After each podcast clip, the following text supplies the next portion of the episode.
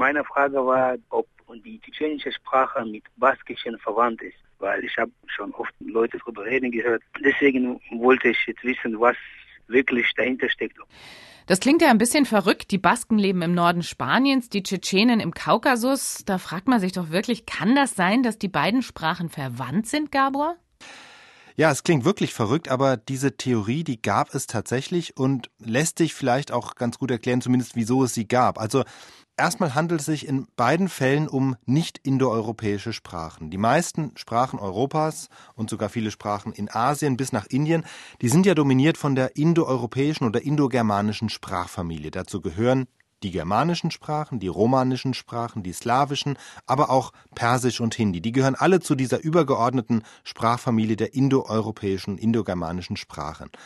Wenn man sich jetzt Europa anschaut, dann gibt es im Grunde nur ein paar Flecken, in denen keine indogermanische Sprache gesprochen wird. Die bekanntesten sind Finnland und Ungarn, die haben eine ganz eigene Sprachfamilie, ebenso das Türkische, das gehört zu den Turksprachen.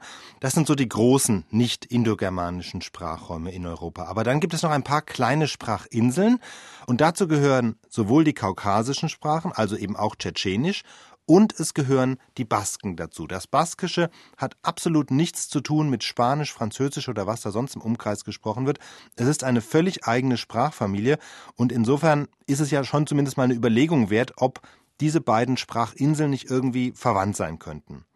Aber nochmal, das Baskenland und der Kaukasus liegen doch so weit voneinander entfernt, quasi jeweils am entgegengesetzten Ende von Europa und dazwischen werden so viele andere Sprachen gesprochen.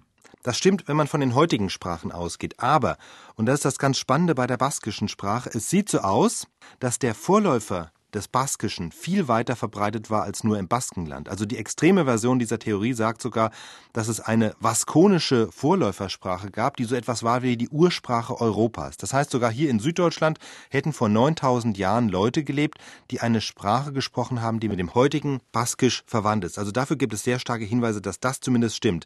Denn, das weiß man auch, das Indogermanische, also von dem sich Griechisch, Slawisch, Keltisch, Germanisch, die romanischen Sprachen ableiten, dieses Indogermanisch, das kam erst zwei bis dreitausend Jahre später nach Europa, vermutlich aus Anatolien im Zusammenhang mit der Ausbreitung der Landwirtschaft. Das heißt, das Baskenland ist heute demnach nur noch der Rückzugsraum einer Sprache, die ursprünglich mal weite Teile Europas dominiert hat und von daher ist es tatsächlich nicht ganz abwegig zu fragen, ob nicht die kaukasischen Sprachen auch irgendwie Überbleibsel einer solchen Ursprache sind. Und jetzt kommt noch was hinzu. Baskisch und Tschetschenisch, die haben sogar gewisse grammatische Ähnlichkeiten, nämlich sie drücken ähm, bestimmte Funktionen dadurch aus, dass sie an ein Wort bestimmte Laute und Silben anhängen. Aber reicht das aus, um zu sagen, die Sprachen sind tatsächlich verwandt?